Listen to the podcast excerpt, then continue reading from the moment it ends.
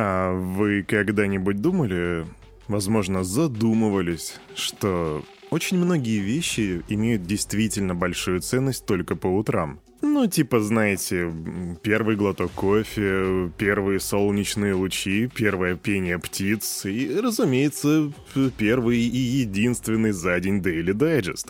И если про последнее я, так сказать, пошутил, то первое, второе, третье действительно имеют большую ценность. Подумай об этом. Салют, Криптусы! Привет, Крипто братва! Кирюха здесь, и команда Криптус желает вам потрясающего настроения. Слушаешь ты Daily Digest, у тебя на календаре сегодня 12.07.2022 года, день вторник, и мы сейчас будем делать unboxing рынка, а потом обзор новостей. Ну, во-первых, я предупрежу, что новости будут своего рода 16+. Также мы поговорим о том, э, что США попросили некоторые компании японские уйти из России. Мы немножко подискутируем, подумаем, посмотрим предикшены на тему того, сколько должен стоить биткоин. И тут от Кирюхи будет э, такой инсайт, если что. И поговорим, их, э, прости господи, о российском блокчейне. Все это дело начнется уже через 3, 2, 1. Погнали! Фух. Так, давайте-ка сделаем все это очень быстро. Заходим на Crypto Bubbles, смотрим на красный цвет, видим, что все дает в среднем по минус 8%, закрываем Crypto Bubbles, и на этом можно закончить с Crypto Bubbles на сегодня, это уж точно.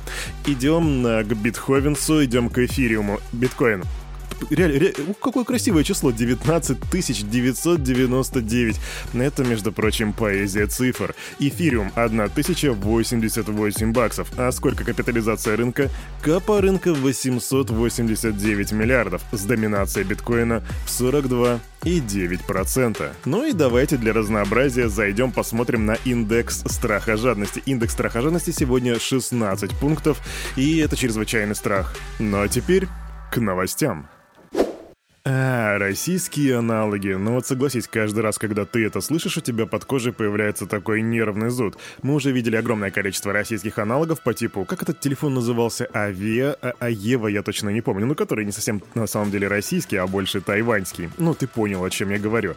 В общем, у нас в Россиюшке появился российский блокчейн, но не спеши хейтить, давай хотя бы шанс ему дадим. Пилотная версия российского аналога SWIFT на основе блокчейна готова к тестированию и может быть использована в банках Российской Федерации. Об этом сообщает РИА Новости со ссылкой на пресс-службу платформы НТИ некоммерческого объединения представителей бизнеса и экспертов по технологическим отраслям.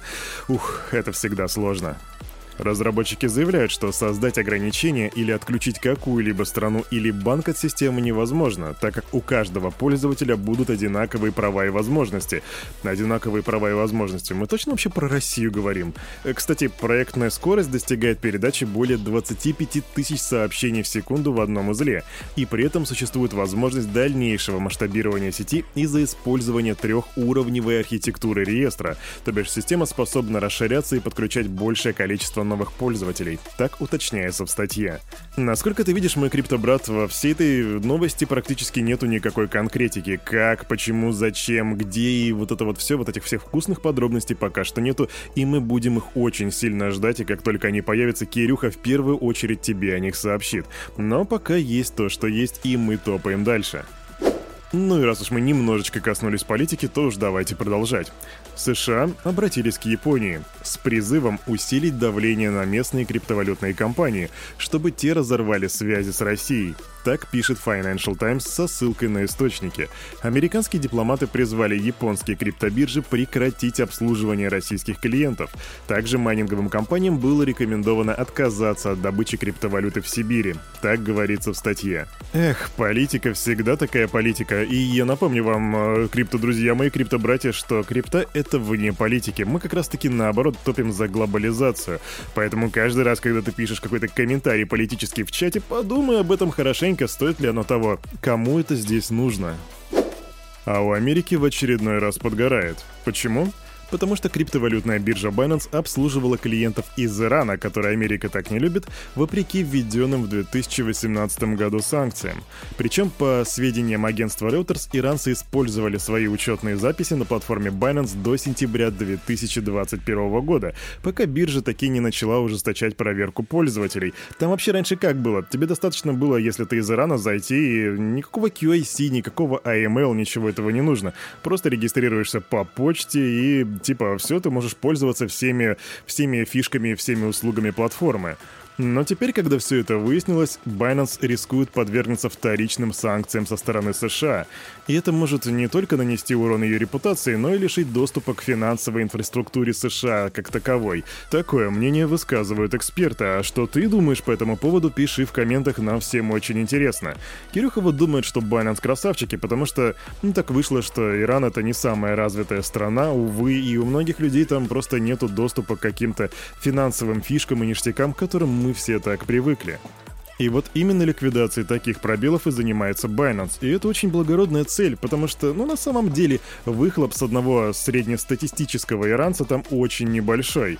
Поэтому они просто предоставляют те сервисы, которые могут предоставить. Но, увы, политика-политика. Квик новость. Криптовалютная биржа KuCoin не планирует сокращать персонал, а намерена наоборот нанять более 300 новых сотрудников в ближайшие месяцы. KuCoin не сокращает, штаты не планируют этого. Мы являемся одной из немногих криптоплатформ, которые продолжают расти, полагаясь на эффективную бизнес-стратегию, фокусируясь на выпуске новых продуктов и поддержании здоровой атмосферы в команде. Так отмечает управление KuCoin.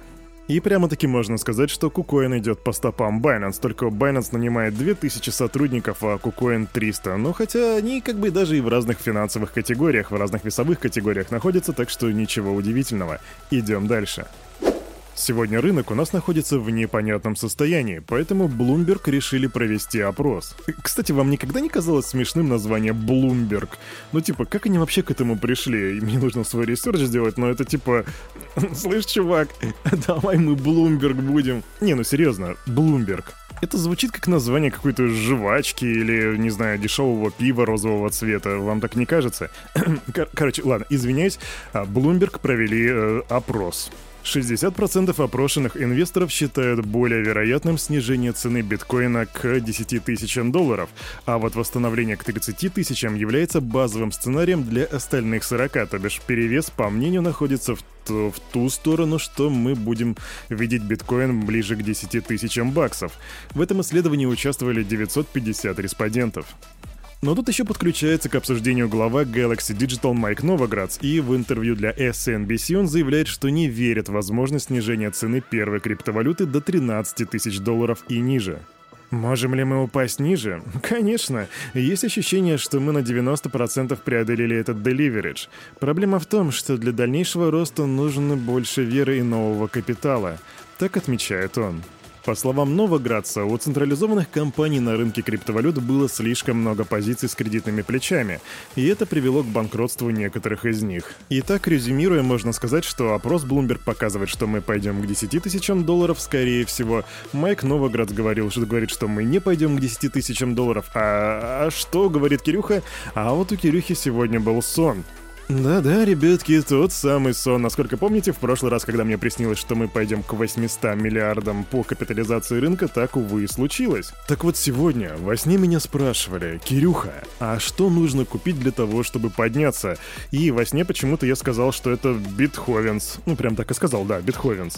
Друг мой, это не рекомендация и не совет. Более того, я сам не верю в то, что это может произойти в ближайшее время, но мой сон говорит о том, что надо покупать биткоинсы, так что думай, что с этим делать. Do your own research, babe. Новость 16+. The Sandbox заключили партнерство с Playboy. Oh my. Да, в метавселенной The Sandbox теперь будет создана социальная игра, которая называется Playboy Meta Mansion. И, кстати, для сообщества Rabbitar там предусмотрен особый опыт. Что бы это ни значило, я, правда, могу себе только представить. Но пока что я только видел видео-анонсы, там а, квадратные вот эти а-ля Майнкрафт стиль девочки дарят какому-то чуваку, который зашел в особняк, либо в эту зону Playboy VIP-пропуск.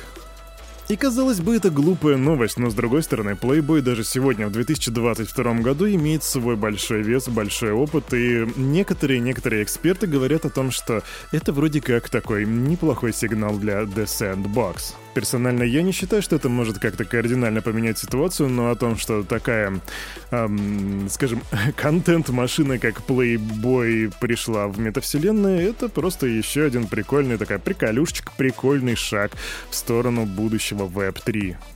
А на этом, на это утро у этого плейбо... а, парня за микрофоном все. С вами, как всегда, был Кирюха и команда Криптус желает вам потрясающего настроения на весь оставшийся день. И помните, все, что здесь было сказано, это не финансовый совет и не финансовая рекомендация. Сделай собственный research, прокачивай финансовую грамотность и развивай критическое мышление. Услышимся завтра в среду. Пока.